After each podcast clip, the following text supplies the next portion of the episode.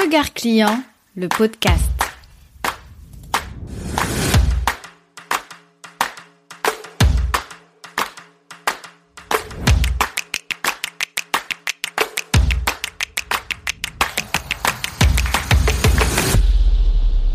On a tous une amie qui a peur d'acheter en ligne. Allez, réfléchis. Tu la vois Celle qui se plaint toujours qu'elle va se faire arnaquer. Il y a 15 ans, quand j'ai commencé à acheter en ligne, la réaction de mon entourage était de l'ordre de l'incompréhension et de la curiosité. Certains s'amusaient de me voir commander en ligne, tandis que d'autres se demandaient mais pourquoi? Pourquoi est-ce que je ne me déplace pas simplement dans un magasin? Pourquoi ai-je besoin de commander en ligne? Bref, j'avais mes arguments qu'en général je listais et on me laissait tranquille vivre ma vie. Mais il y a quelques années, je me suis retrouvée avec une collègue qui, toutes les semaines, avait une anecdote à raconter concernant une mauvaise expérience d'achat en ligne. Rien qu'à y penser, j'en ris encore, parce que oui, forcément, moi, j'étais une acheteuse aguerrie, mais elle, elle avait toujours une anecdote pour te dire ah mais regarde, j'ai acheté ci, je me suis fait arnaquer. Mais à côté de ça, elle continuait quand même à acheter en ligne. Tout ça pour dire que se retrouver en train de naviguer sur un site qui te paraît suspicieux, c'est quelque chose qui arrive très souvent, mais il y a des critères à checker avant d'acheter chez un inconnu. Et surtout, fie-toi toujours à ton instinct. Hello, je m'appelle Jeannette, je suis consultante et designer d'expérience client.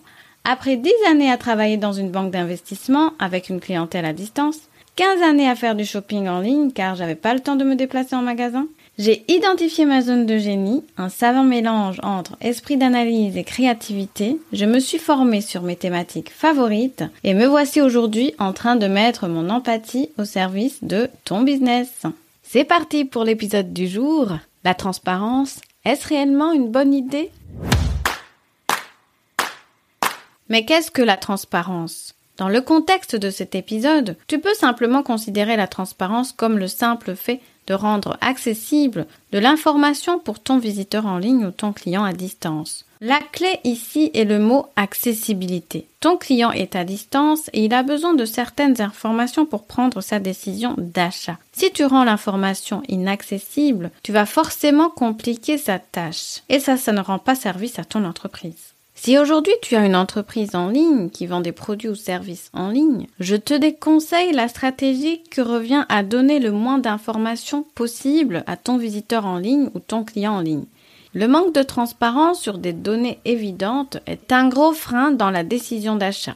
Et oui, ton client en ligne a besoin d'informations, de détails, afin de se sentir en confiance et d'acheter sans se dire Oh mon Dieu, mais chez qui je me trouve? C'est quoi cette marque? Je ne la connais pas. Plus il va ressentir des émotions désagréables, moins son parcours va être fluide. Et donc il va avoir des moments d'hésitation et aller voir ailleurs en un seul clic.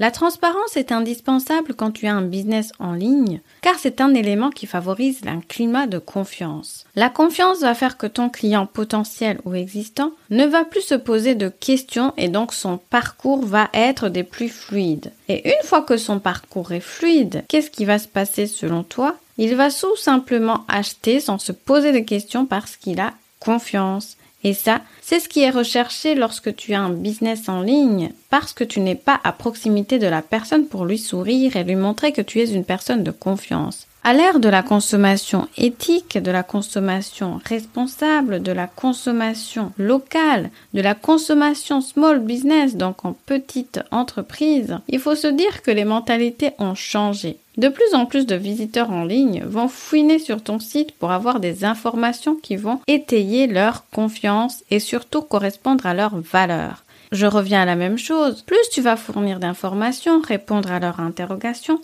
et surtout être transparent, moins il va ressentir de frustration et moins il va trouver de raisons de ne pas acheter chez toi. Faut-il être totalement transparent envers son client pour mieux vendre et instaurer un climat de confiance? Je vais mettre les pieds dans le plat tout de suite. Il n'est pas toujours bon d'être totalement transparent envers ton client ou ton visiteur en ligne. J'ai envie de te dire qu'il faut aussi apprendre à doser. Quelle information communiquer à son client, à son visiteur en ligne? Quelle information garder pour soi? Pour répondre à cette question, je vais faire référence à l'expérience client. L'expérience client est un point de vue client et non business. Pour savoir quoi communiquer à ton client, quel degré de transparence mettre en place dans son entreprise, il est important d'envisager le point de vue de ton client. En fait, L'être humain est égoïste. Il ne s'intéresse qu'à ce qui le concerne. Ton client ne va pas s'intéresser à la pénurie de matières premières nécessaires à la fabrication du produit qu'il veut acheter. Et non. Ton client a juste besoin de savoir que le produit n'est pas disponible.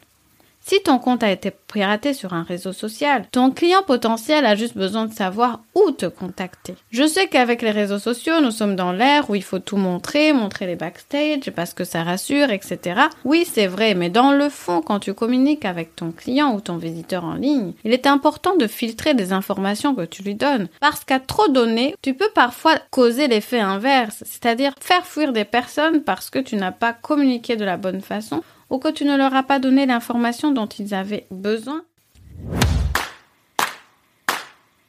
Voilà ce qui m'est arrivé récemment et tu vas vite comprendre là où je veux en venir. Il n'y a pas très longtemps, j'avais besoin de racheter une nouvelle boîte de lentilles. Et comme j'étais vraiment à court, j'ai décidé que je n'avais pas le temps de commander en ligne et que j'allais faire appel à un vendeur local. Au téléphone, le vendeur m'explique que malheureusement mes lentilles ne sont pas disponibles, qu'il peut me les commander et qu'elles seront disponibles la semaine d'après. Ok, vu le délai court que j'avais, que je les achète en ligne ou que je les achète chez le vendeur, ça revenait finalement à la même chose pour moi. Alors pour une fois, j'ai décidé que j'allais passer commande au téléphone chez ce vendeur local. La semaine d'après, n'ayant aucune nouvelle, j'ai décidé de rappeler et de savoir où en était ma commande. Et là, le vendeur a été très surpris parce qu'effectivement, la commande n'était pas arrivée, ce qui était inhabituel. Il m'a tenu au téléphone et a commencé à investiguer, à appeler ses collègues et à savoir ce qui se passe, etc. Et dans tout ce remue-ménage, il m'a bien fait comprendre qu'il n'était pas en mesure de me dire quand est-ce que je recevrais mes lentilles. Moi, de mon côté, j'étais en panique. Mettre son client dans l'inconnu comme ça, une chose à ne pas faire. Et là, quand il a compris que voilà, il allait perdre la vente, il a commencé à me proposer de solutions, mais ces solutions malheureusement ne me convenaient pas. J'ai raccroché tout de suite, je suis allée sur internet et j'ai commandé mes lentilles. Ce qu'il ne faut jamais faire, c'est utiliser ces process internes comme justificatif de la non-livraison d'un produit ou service. En fait, tu dois changer de discours. Parce que le client va le sentir et il va sentir qu'il y a quelque chose de louche, quelque chose de pas net, quelque chose qui ne va pas. Et ça va créer une mauvaise expérience client. Dans ce cas de figure, si le vendeur s'était juste contenté de me dire je vais me renseigner, je vous rappelle dans quelques instants, la situation aurait été totalement différente. Pourquoi? Parce que ce qui s'est passé, c'est que le jour d'après, et je n'invente rien, le même vendeur m'a appelé pour me dire nous avons reçu vos lentilles, vous pouvez venir les chercher. Euh, à ton avis, quelle a dû être ma première réaction? Voilà comment est-ce que tu peux perdre un client sous prétexte que tu lui donnes trop d'informations et que tu es transparent. Pour moi, c'est un point de vigilance. Avoir une politique de transparence envers ton client, c'est bien parce que tu as un business éthique, mais comment dire, il n'est pas toujours bon de tout dire à son client. Mets-toi à la place de ton client et choisis de lui communiquer ce qui l'intéresse, lui, et ce qui va lui être utile. Apprends à doser l'information et à créer un sentiment de confiance tout en respectant une certaine limite. Et comme d'habitude, je ne vais pas te laisser sans un petit plan d'action pour être certain que tu ne communiques pas des informations inutiles à ton client. Parce que si tu as une clientèle en ligne, une clientèle à distance, il y a la notion de temps que tu ne dois jamais oublier. Ton client en ligne, quand il cherche une information et ne la trouve pas, en un seul clic, tu le sais très bien, j'appelle ça la substitution rapide, il peut se retrouver sur un onglet en train de rechercher une alternative. Ça va très vite. Et c'est ça la particularité d'un business en ligne. Voici quelques actions à mettre en place aujourd'hui pour vérifier ton degré de transparence dans ton entreprise. Premièrement, avant de communiquer une information à ton client, demande-toi est-ce que cette info lui est nécessaire? Ou est-ce plutôt une façon de justifier ma façon de travailler?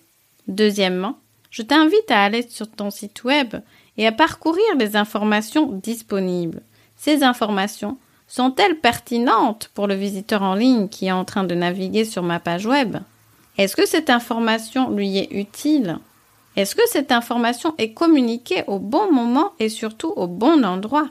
Demande-toi, qu'est-ce que je pourrais rajouter de plus? Qu'est-ce qui pourrait intéresser mon client que je n'ai pas ajouté sur ma page web?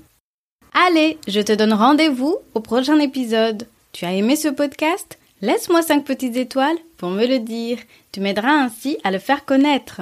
Et abonne-toi pour ne rien rater. Regard client, c'est le podcast qui t'invite à te mettre à la place de ton client pour développer ton business. Tu verras, tu seras gagnant à tous les coups. Besoin d'un coup de main pour optimiser ton parcours client et designer une expérience client? Waouh Je te donne rendez-vous dans la description, tu y trouveras toutes les infos nécessaires pour travailler avec moi. Ah, et restons en contact. Instagram, email, newsletter ou pigeon voyageur, l'important est de créer un lien durable entre toi et moi. Je te remercie de m'avoir écouté jusqu'ici. Je te dis à la prochaine. Ciao ciao